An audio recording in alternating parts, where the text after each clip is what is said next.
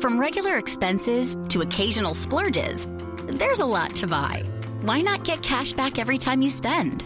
With the PenFed Power Cash Rewards Card, you get cash back on every purchase. That's everywhere, every time you use it.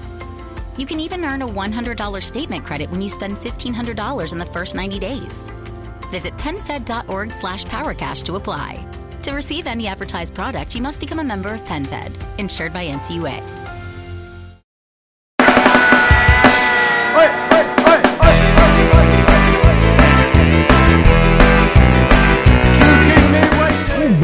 Lusco-fusco pra você que nos ouve contra-atacante nesse momento, de qualquer hora e em qualquer lugar. Tá começando mais um programa nessa terça-feira de frio em São Paulo. O meu nome é Gabri e hoje eu tenho à esquerda o Cozinha, brilhantando nossos estúdios. Nossa primeira vez juntos, hein? E aí, Gabri, beleza? Boa noite. Beleza, mano. Bom lusco-fusco. Fala, Pedrones. Bom Fusco aí a todos, prazer estar de volta aí. Mary, um bom lusco-fusco. Olá, bom lusco-fusco a todos. Estava conversando com a Mary sobre os calafrios que a gente tem nessa época de inverno, É né? muito difícil. Está muito difícil, meninas. Mas talvez você esteja ouvindo esse podcast no verão, então é isso. E aí, vozão, um bom lusco-fusco. Salve Gabri, salve contra-atacantes, um bom lusco-fusco. Estamos de volta, hein, mano? Estamos de volta.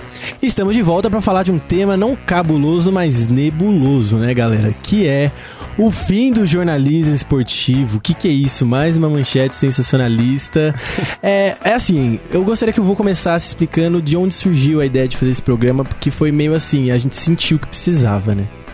É, a gente tá numa semana aí para uma semana para quem tá escutando ó, temporalmente, mais pra frente, só posicionando, a gente tá numa semana que a, o grupo Abril efetuou uma porção de, de demissões, a gente não sabe ao certo, mas é em torno de 500, 600 demissões, mais ou menos uns 170 jornalistas e o encerramento de vários títulos, acho mais ou menos uns 10 títulos.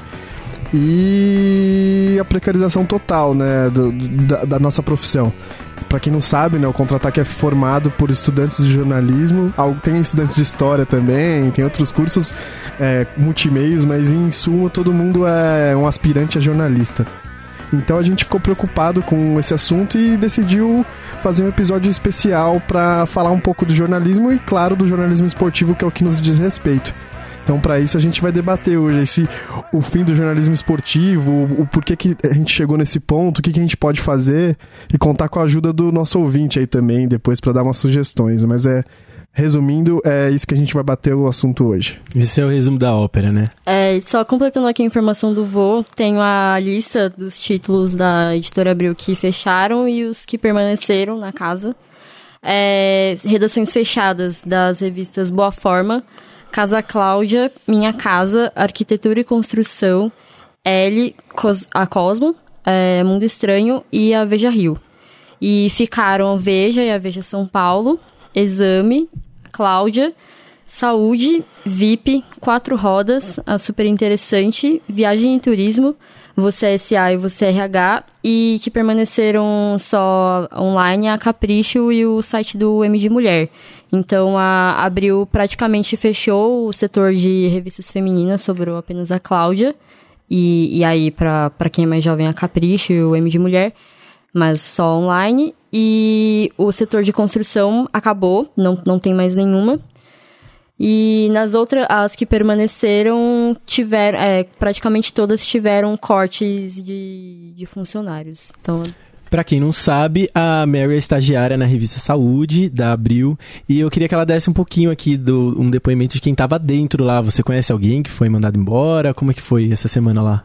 Sim, eu conheço alguns estagiários, né, que são nossos colegas de faculdade, que, que foram mandados embora por causa das redações que fecharam.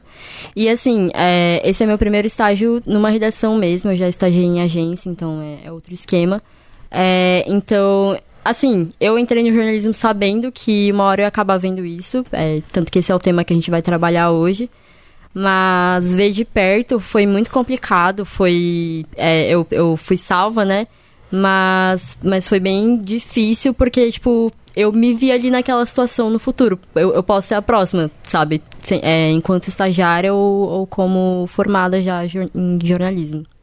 É muito complicado porque a gente não está falando do fim do jornalismo impresso ainda. Nós estamos falando do fim de editorias, né? Quer dizer, estão tá, fecha, tão é, parando o digital também diminuiu o número de profissionais. Não é, não é único exclusivamente, igual você convert, com, confirmou aí, é revista e impresso, né, Gabriel? Esse é o problema. Sim, é, porque a gente vê uma tendência, né? Os jornais estão caindo a tiragem e tal, e isso a gente já imaginava que ia acontecer.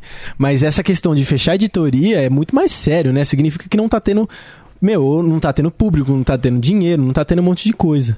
É, os Pedros ainda não deram suas considerações, então, por favor, não, Acho que sobre a questão do, da parte digital, dessa, dessa migração que, que a gente acharia que teria de uma forma mais natural, que as pessoas não iam é, deixar de ter o interesse no jornalismo, eu acho que acompanha muito com a questão da esse crescimento tecnológico muito rápido que a gente vive. Eu acho que ninguém está acostumado com, ninguém sabe a forma com que as coisas acontecem, porque as coisas estão mudando cada dia mais, tende a mudar exponencialmente cada vez mais. E eu acho que a gente não está pronto para esse futuro próximo aí, e as empresas estão sofrendo com o que está acontecendo agora, porque está chegando agora e as empresas não sabem como, como se portar, o que, que elas têm que mudar. É, a própria parte editorial, se vale a pena você alterar é, algumas decisões, algumas posições para envolver mais o público. O próximo passo é uma incógnita para a maioria dos lugares. É, isso é uma, uma coisa sobre o grupo, Abril, para pincelar, que eu escutei de outros jornalistas falando, é que eles não souberam é, passar direito para essa época do digital. Eles não souberam é, e do, do impresso para o digital. Eles não, não, não foi, não foi da, da forma como os outros dos, dos, programas foram. Eles não fizeram, sabe, podcast igual a gente faz. Eles não fizeram os portais melhores, mais acessíveis. E as revistas lá tinham muito potencial para fazer isso. Como, por exemplo, a Mundo Estranho. Tinha muito potencial para fazer um baita portal legal. Mas. Porra, um puta é, portal interativo. E, e, por exemplo, a placar também, sabe? Sim. Porque, pô, o Brasil, a gente já caiu essa deixa que não é mais o país de futebol, mas, meu, tem muito público para consumir futebol. Como é Sim. é que a única revista que nadava de braçada sozinha, porque não tem concorrente algum, só os concorrentes do meio nichado, tipo a Corner do Fernando e tal, mas são concorrentes pequenos, assim, perto da placar, né? Não, tinha, não tem como ela chegar nesse, nesse problema todo, é impossível você imaginar isso. Exato, eu acho que o problema não é nem necessariamente uma essa transição mal feita pro digital. Às vezes, o conteúdo que você está oferecendo, o formato que você oferece, simplesmente não, não vai funcionar nos dias de hoje, sabe? Tipo, as pessoas não leem as mesmas coisas que ela lia antigamente, nem na frequência e nem na, na, no tipo de conteúdo que elas procuram hoje. E acho que isso é um problema, pensando em, em material de boa qualidade, né? E, eu vi um, um, tweet que resumia muito isso, que é, pô, a Abril não soube lidar que ela não faz revista, ela faz conteúdo, né? Então, in, independente de onde esteja o conteúdo dela, ela tinha que trabalhar as plataformas, como divulgar, como conseguir novos contratos comerciais. E não focar, esperar tanto o, a onda chegar o tsunami para é. começar a se mexer, saca? Acho que foi um dos problemas dela, o que o Cosa começou falando, né? Ela não lidou bem com... Eu não sou mais uma, empresa, uma gráfica, agora eu produ, sou um produtor de conteúdo. E aí, entrando já no jornalismo esportivo, acho que é aí que, que tá a diferença, por exemplo, do que aconteceu no Grupo Abril, do, do que acontece em grandes portais é, jornalísticos é, quanto ao esporte, tipo a SPN, tipo Globo Esporte, é, o All Esporte. É, hoje a gente está num, num tempo que as pessoas estão consumindo muita mídia, tipo mídia social, é, mídia jornalística, e eles não souberam passar isso para as pessoas de forma mais fácil. E o Globo Esporte soube, o, o All Esporte soube. É, eles, eles, eles, a estratégia deles foi misturar o jornalismo esportivo com entretenimento, por exemplo. Exatamente. E falando em entretenimento, a gente tem, pô, enquanto o, o lance tá nadando lá, morrendo de braçada, já declarou falência, né? Tá em recuperação judicial. É, as, as, as, televisões aí com problemas de licença para os campeonatos, né? Os canais esportivos, mas ao mesmo tempo a gente vê um crescimento dos can os canais de conteúdo de entretenimento. Que a gente fala, é jornalismo ou só entretenimento? Né? Desimpedidos e futirinhas estão crescendo num ritmo galopante, né? Não, o lance é um, é um caso um pouco à parte, porque veio antes de tudo isso. É, né? bem. Ele, ele abriu a tempestade, assim, foi o primeiro e falou, puta, fudeu.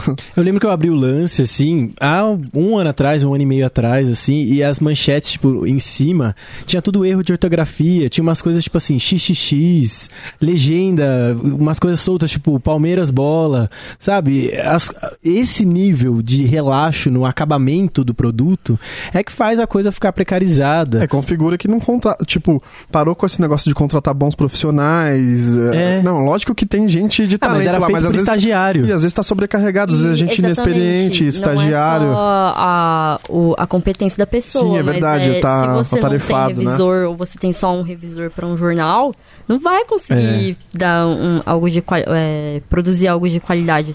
E, tipo, é, justamente essa questão das, das empresas não saberem fazer essa transição pro meio digital, tem a questão das redes sociais também. Que é, tipo, é, somando o fato de que as pessoas não leem mais, é, tipo, a, a gente tem que, que se adaptar a isso, tem o lance de que, tipo, as pessoas recebem informação muito rápido e é, é por exemplo, é, a- o feed no Facebook ou a timeline no Twitter. É, é muito difícil as pessoas abrirem o, o site mesmo e ler e, e tal, então...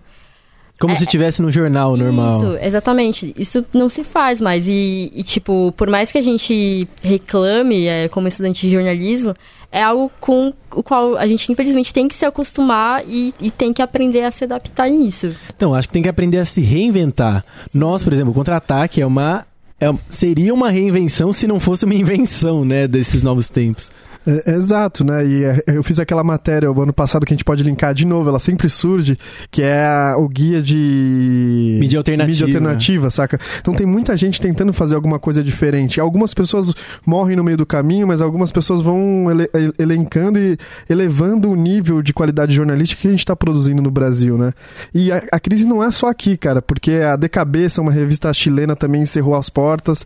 O El Gráfico, uma revista muito boa, argentina, também encerrou as portas. Só tá no, no site agora, saca? Então. E aí fica a pergunta, a gente vai precisar de um mecenas, de um milionário pra entrar no game pra poder mudar? Porque, tipo, o Washington Post tá lá com o Jeff Bezos, é, não é esportivo, mas é um exemplo, né, que eu posso estar citando. Que o, Je- o Jeff Bezos no Washington Post, o New York Times também, é 16% das ações são compradas pelo Carlos Slim, que é outro bilionário. É o dono da Claro, não O é? dono da Claro. Ah, Em- em- então a gente fala, pô, a Abril tá fazendo toda essa reformulação, tipo, tá deixando ela menos desesperadora, assim, não rentável, mas um pouco mais equilibrada, e vai, a gente vai esperar alguém rico comprar e, na, e nadar, tentar investir, saca? Esse é o caminho? É, eu acho que pra gente situar melhor essa crise da, da, da imprensa, do jornalismo, acho que a gente tem que colocar, dividir entre televisão e o, a- o impresso e o digital. Eu acho que na televisão ainda dura mais um pouco. A gente ainda tem, no Brasil, a gente tem a segunda maior emissora do mundo, a Globo. E querendo ou não, gostando ou não, a Globo sabe é, produzir diversos tipos de conteúdo. Eles sabem produzir um conteúdo é, de qualidade. É, eles fizeram uma cobertura, mais uma vez, é, impecável da Copa, no sentido de transmissão, no sentido de qualidade. É, mas no sentido de ser impecável. No sentido É. de uma equipe grande também. Eles conseguem fazer uma matéria emocionante sobre a cultura de cada país que vai pra Copa. Eles conseguem fazer uma matéria sobre cada jogador de cada país. É, Posso me dar uma pergunta, né? então? Por que que o jornalismo esportivo impresso não dá certo no Brasil? Ah, mas não é só o esportivo, né? Não, sim, sim, sim, mas vamos, vamos ser até o esportivo primeiro, porque senão a gente pega uma coisa muito ampla. Ah, eu acho que a maior O, questão... o esportivo, só pra colocar então, o esportivo nunca deu certo. Outros já deram. Não, já, dizer já assim. deu certo. Uma, uma mão, teve Gazeta Esportiva vendia muito. o Mas não era um mercado de Porra, mas o- jornalismo impresso esportivo. Mas o lance, tinha um lance também, tinha outros que eu não É, vou eu me recordar que- agora, mas já, o, e a placar vendia muito bem, Gabriel. Eu A acho que dá Placar pra falar que dava certo, de- dava sim. certo. Então, mas não era uma coisa reduzida? Tipo, era a placar, o lance. Eu não acho. Eu acho que era, era um, um mercado bem consolidado aí. Sim. É, você pode ver pelos exemplares quantas pessoas não têm milhares de, de placares, lances na, na própria casa. Então eu acho que era um mercado assim bem, bem, bem estável até.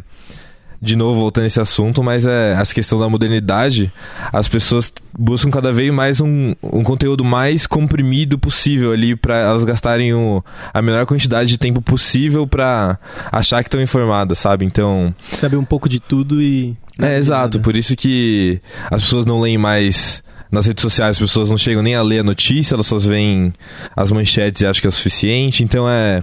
Se as pessoas não estão abrindo nenhuma manchete, nem uma matéria online, as pessoas não vão comprar uma revista, sabe? As pessoas estão se contentando só com ler título. Isso é assustador, né? Mas é, é, Você vai falar, mas desculpa, Pedro. É, e é a crise da confiabilidade do jornalista. Porque também os caras pararam de confiar na nossa profissão de jornalismo. As pessoas, na época de política, a gente vê muito isso. Fala, pô, o cara é partidário, não sei o quê. E ninguém mais fala, eu prefiro ver o que o meu amigo vai comentar no Facebook do que eu entrar. E também, e outro ponto é o modelo de jornalismo que a gente faz esportivo no Brasil e no mundo também. Não sei se as pessoas querem. A gente já não pode mais entrar na beirada do campo, então aquele calor do momento a gente não tem mais.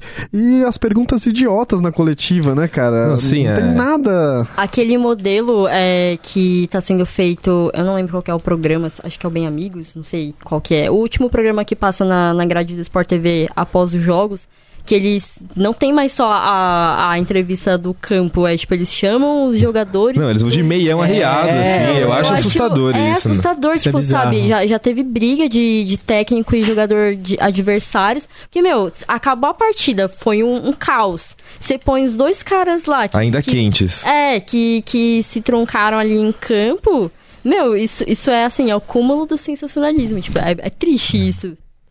Não, é, acho que mais um exemplo também da, da, da tosquice que tá é, se instaurando dentro do jornalismo esportivo é a, a ascensão das mídias sociais, das redes sociais estão fazendo com que os, os tais dos influenciadores ganhem um status é, inimaginável, pelo menos no jornalismo esportivo. Pessoas que, com muito menos conteúdo que do que milhares de outros jornalistas que estão procurando emprego conseguem esse espaço só por terem conseguido já esse espaço de outra forma na- nas redes sociais, sendo engraçado, fazendo meme ou qualquer forma que tenha conseguido, mas e conseguindo esse contato com empresas maiores ligadas ao jornalismo esportivo que estão dando esse espaço e, e essas pessoas estão tomando esse, esse meio. Porque eles encontraram a, eles encontraram uma forma profitável de fazer jornalismo esportivo que é, é juntar o entretenimento com a informação e fazer um pouquinho de entretenimento com um pouquinho de informação. Sim. Isso E não fica nada bom. É, Nenhum nem outro. E aí você surge o cartolouco. É isso é o que surge é disso muito aí. difícil hoje a gente conseguir. Eu não, não, nunca parei pra pensar em outras editorias, mas no jornalismo esportivo é muito difícil você separar jornalismo do entretenimento. Tipo, é muito difícil você olhar pra uma, uma mesa redonda hoje e saber e terminar o programa e você se perguntar, isso foi jornalismo ou isso foi entretenimento? Porque assim, um exemplo que eu sempre uso porque é algo que ficou muito marcado pra mim é o caso do, do- da treta do Cavani e do Neymar. E sempre que possível eu vou lembrar disso aqui. Por favor, Porque, meu, eles ficaram duas semanas falando disso e, tipo, muita manchete, muita manchete.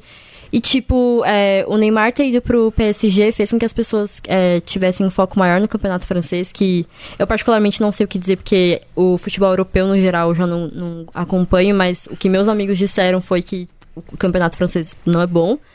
É, mas ninguém tava sabendo o que tava acontecendo. O negócio era a treta do Neymar com Cavani e de não saber quem vai bater o pênalti e de ter que chamar Daniel Alves pra fazer reunião entre os jogadores na casa dele, sabe? Tipo, por que, que a gente tava falando disso e por que não falar, por exemplo, da questão do fair play financeiro do PSG, que eu acho que é algo muito mais relevante e que as pessoas, às vezes, elas nem sabem que existe. Por que não falar disso e Ou pelo menos falando? dosar, né? É, mas é uma questão editorial muito simples. O que, que vai dar mais dinheiro para uma empresa?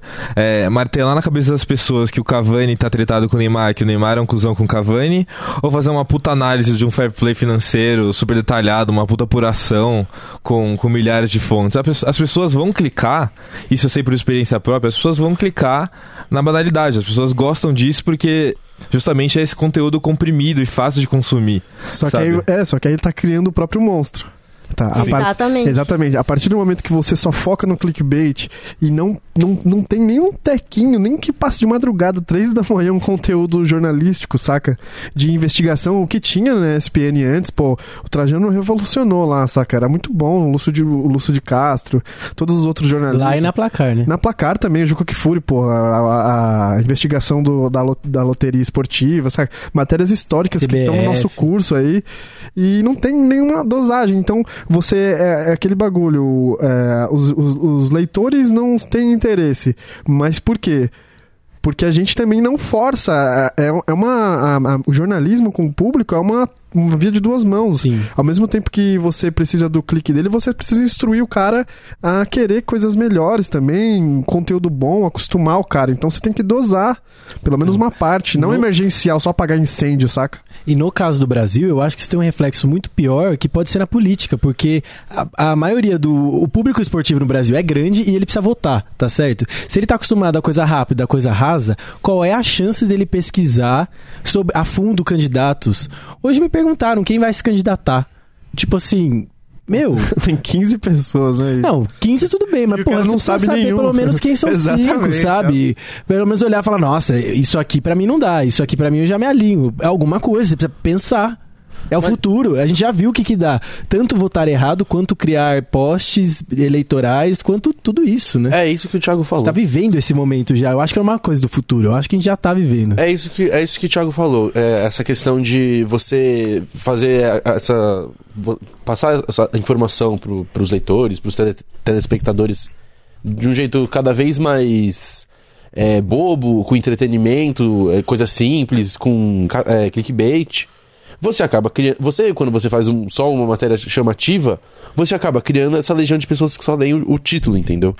É, Eu tenho uma crítica a fazer dentro da, da própria questão da graduação. Eu acho que den- no na questão do jornalismo esportivo, de não saber separar entretenimento de jornalismo, eu acho que isso começa dentro da faculdade, porque é eu não, não posso dizer por todas as universidades, mas das que eu tenho experiência, tipo, das pessoas que eu conheço, os próprios professores, eles não levam o jornalismo esportivo tão a sério, sabe? Então, tipo, eu, pelo menos nenhum professor meu é, já falou de jornalismo esportivo, tipo, pensando nesse, nesse tipo de matéria investigativa, tipo, matéria grande, sabe? Matéria boa. Não, eles ensinam pra gente que é isso, esse é o jornalismo esportivo. Então, Um- um se isso não começa na graduação, tipo, a gente vai chegar na redação e vai continuar propagando isso. Isso é um problema, né? Se você, se você sempre vai levar o, o jornalismo esportivo menos a sério, isso acontece nas redações mesmo, a galera do esporte sempre é tipo, ah, só o É o esporte. pessoal que, que não é inteligente, É. sabe? É o tipo, ah, Sim. você não serviu pra política, pra economia, tipo, sei lá.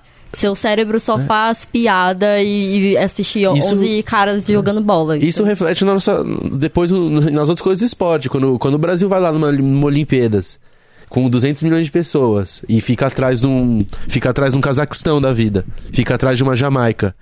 Aí o, o, o povo olha e fica meio envergonhado. Aí o, a- o, o, o, o governo olha e fica meio envergonhado. Só que na hora de tratar de esporte na mídia, ninguém quer tratar de, da forma De séria. maneira séria. Eu ia mandar um beijo pro Florenzano, que é nosso professor na PUC, que beijo, me deu aula de antropologia do esporte semestre passado. Foi uma aula do caralho, ele falou sobre todas essas coisas de jornalismo esportivo mesmo. E quando falaram, é uma optativa, né? Quando ele contou que os- o coordenador do curso estava pensando em colocar essa aula como obrigatória, já gerou uma repressão muito forte por parte dos alunos que não querem jornalismo esportivo porque acham que vai ser assim também. Ou seja, tá todo mundo achando que é isso. E como você, co- como você faz uma transformação assim, né? Como que você É. se adapta ao novo, se nem dentro do ambiente universitário, que são pessoas jovens pro- procurando aprender o mundo de hoje, é, eles não abordam isso. Se dentro da própria universidade os nossos colegas acham que futebol é pão e circo, como que a gente não, é, não vai, vai dizer que, que não é isso? Como que a gente prova, né? Como que a gente mostra. É, exato. É, e eu, eu queria também trazer pra gente aqui uma situação, por exemplo, um exemplo de outro problema que aconteceu numa outra indústria e, e modificou depois. Por exemplo, o disco de vinil, cara. Ele. E, e, e a indústria da música, certo? Por um certo tempo, o vinil tava lá certinho, todo mundo gostava de vinil, era o bagulho, aí chegou o CD, as galera, a galera foi mudando e foi deixando o vinil de lado, foi saindo, aí começou a revolução do streaming, aí foi matando as gravadoras, e tipo, os caras não, não sabiam o que fazer, ninguém conseguia se mexer mais na indústria. E passou um tempo, passou por um monte de inovação, um monte de situações e descobriram, mano, na verdade o vinil é bom pra cacete e a gente vacilou. Então, eu penso que o bom jornalismo vai passar por isso nessa situação. A gente tá, o bom jornalismo tá deixando de sendo deixado de lado, tá entrando redes sociais, mídias sociais, novos conteúdos, publicidade, publi...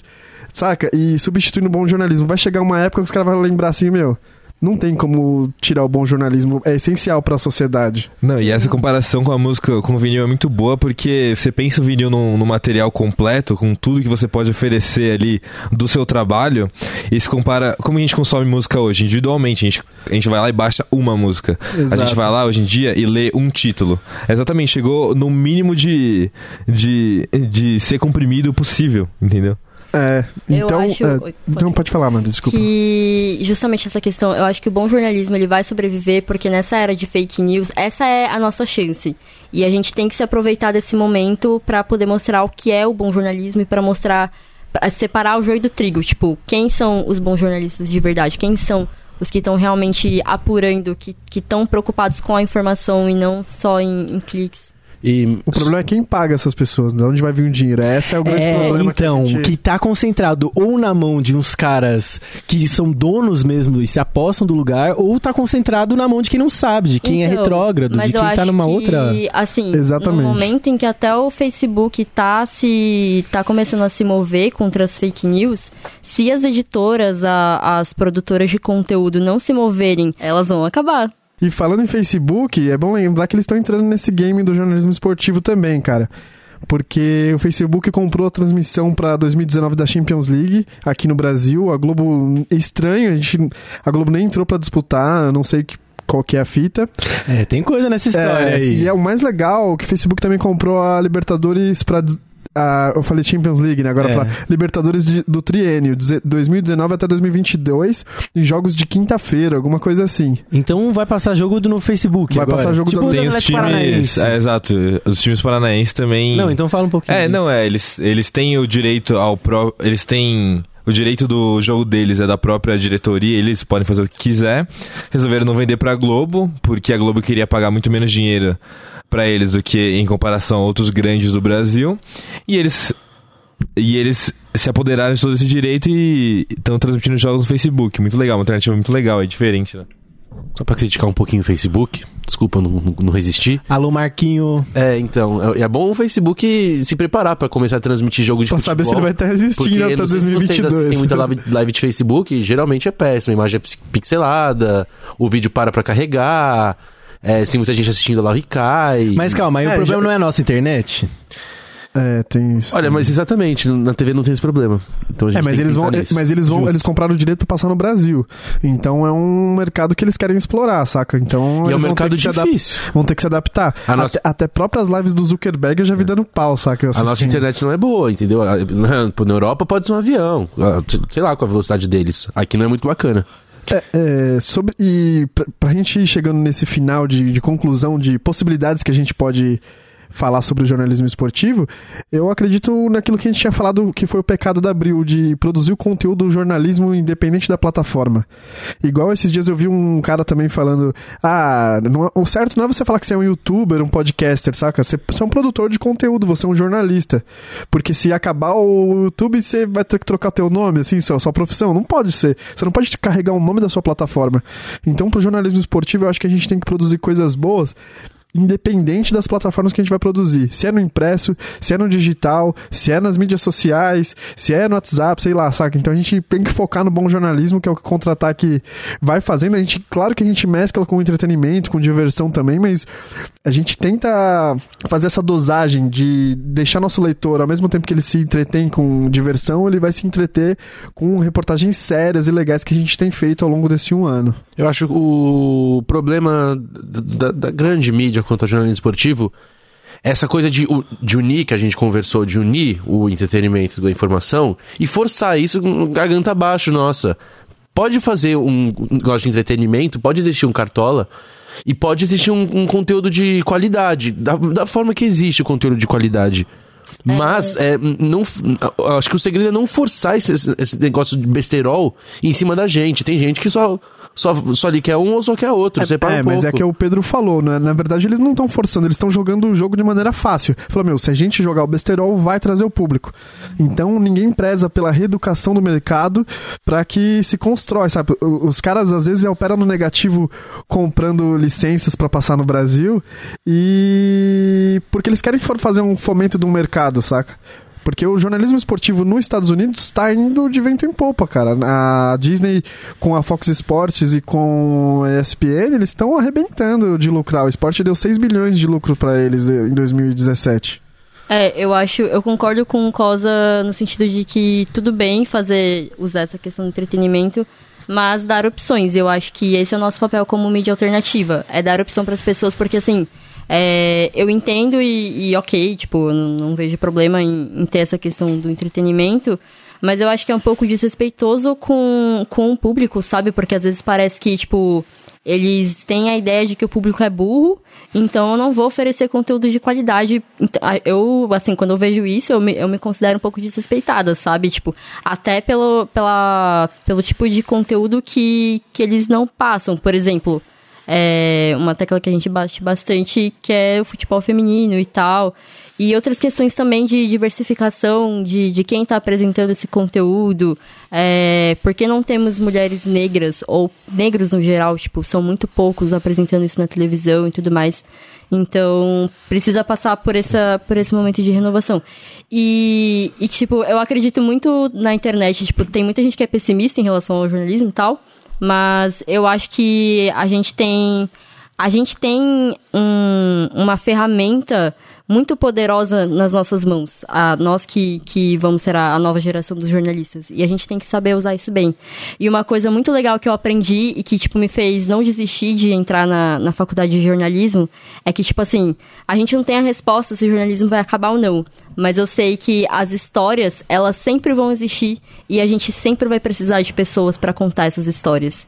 E a gente é responsável por isso, de não deixar a importância da história das pessoas, não importando de que meio seja, elas precisam ser contadas. É, resumindo isso, acho que as pessoas nunca vão deixar de gostar de esporte. Então, de qualquer forma ou outra, elas vão continuar consumindo é, conteúdo. A gente tem que. Nossa função é disponibilizar esse conteúdo bom.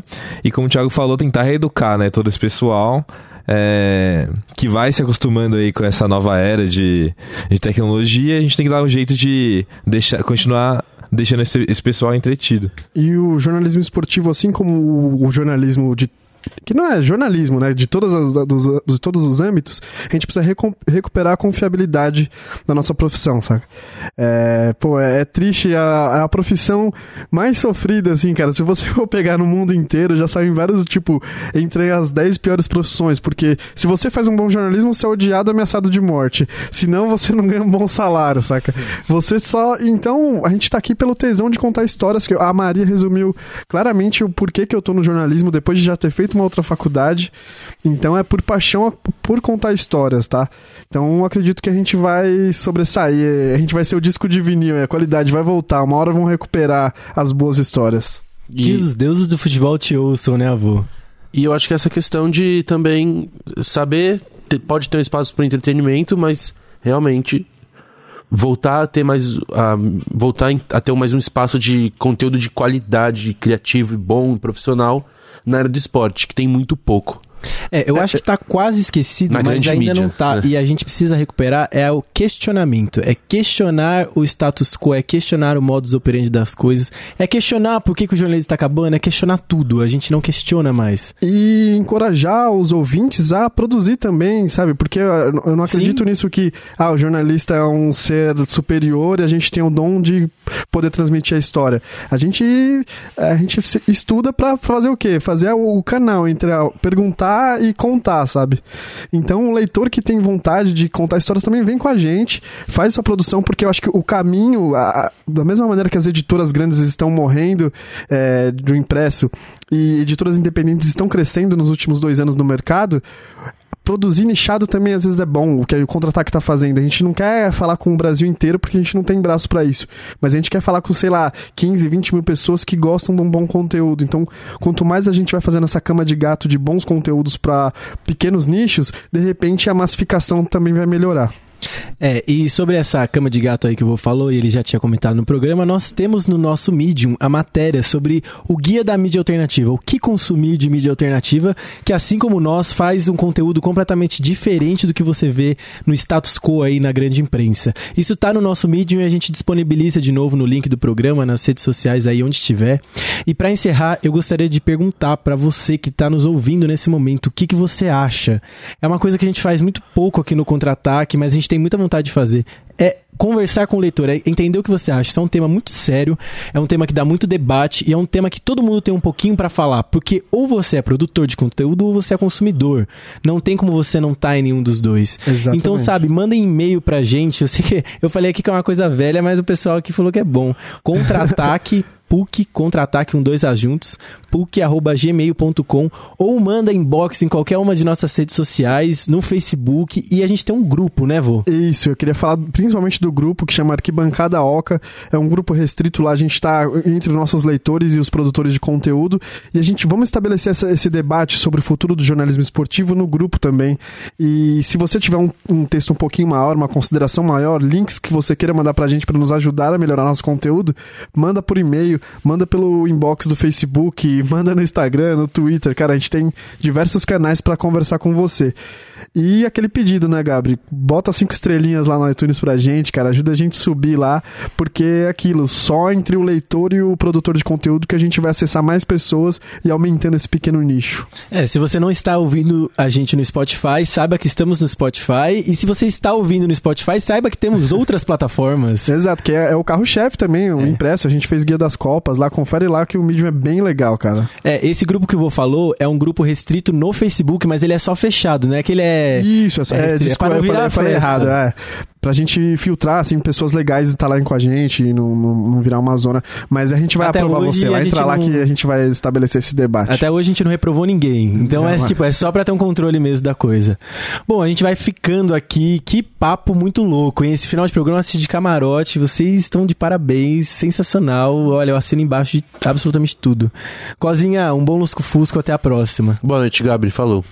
Pedrão, um bom lusco-fusco. Até a próxima aí. Mary, é isso, hein? É isso, meninas. Um bom lusco-fusco. Vozão, é nóis. Aquele abraço. Aquele abraço. Só queria do- recomendar dos, lin da, dos links que vão estar lá da, da matéria que eu fiz. É, recomendo muito, fortemente, o Agência Sportlight, do Lúcio de Castro, que era da SPN, e ele é um dos poucos que fazem jornalismo investigativo no Brasil hoje. Cara, quando vocês entrarem lá e ver o nível de trabalho que ele tá fazendo de denúncia de corrupção da CBS, fala, caramba, como que ninguém tá lendo isso, sabe? É isso então, galera. Eu sou o Gabri e me despeço. Um abraço.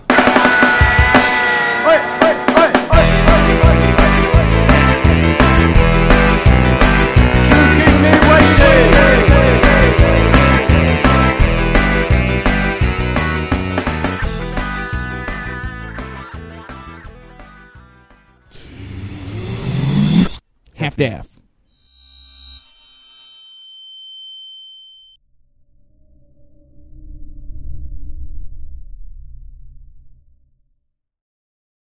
Sua vida universitária pode ser premium pagando meia. Isso mesmo.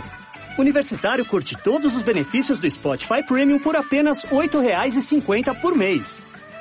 Ouça os seus sons preferidos quando e onde quiser, sem interrupção e até no modo offline. Tá preparado? Ainda tem mais. Três meses grátis para você testar o Spotify Premium. Oferta válida para quem nunca testou o Premium antes. Não perca tempo. Seja Premium.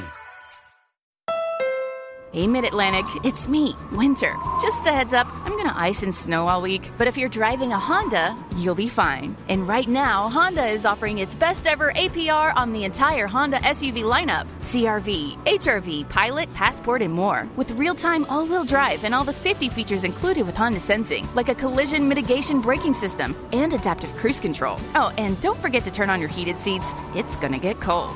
Sorry. See your local Honda dealer today. Hey, Mid Atlantic, it's me, Winter. Just a heads up, I'm gonna ice and snow all week. But if you're driving a Honda, you'll be fine. And right now, Honda is offering its best ever APR on the entire Honda SUV lineup CRV, HRV, Pilot, Passport, and more. With real time all wheel drive and all the safety features included with Honda Sensing, like a collision mitigation braking system and adaptive cruise control. Oh, and don't forget to turn on your heated seats, it's gonna get cold. Sorry. See your local Honda dealer today.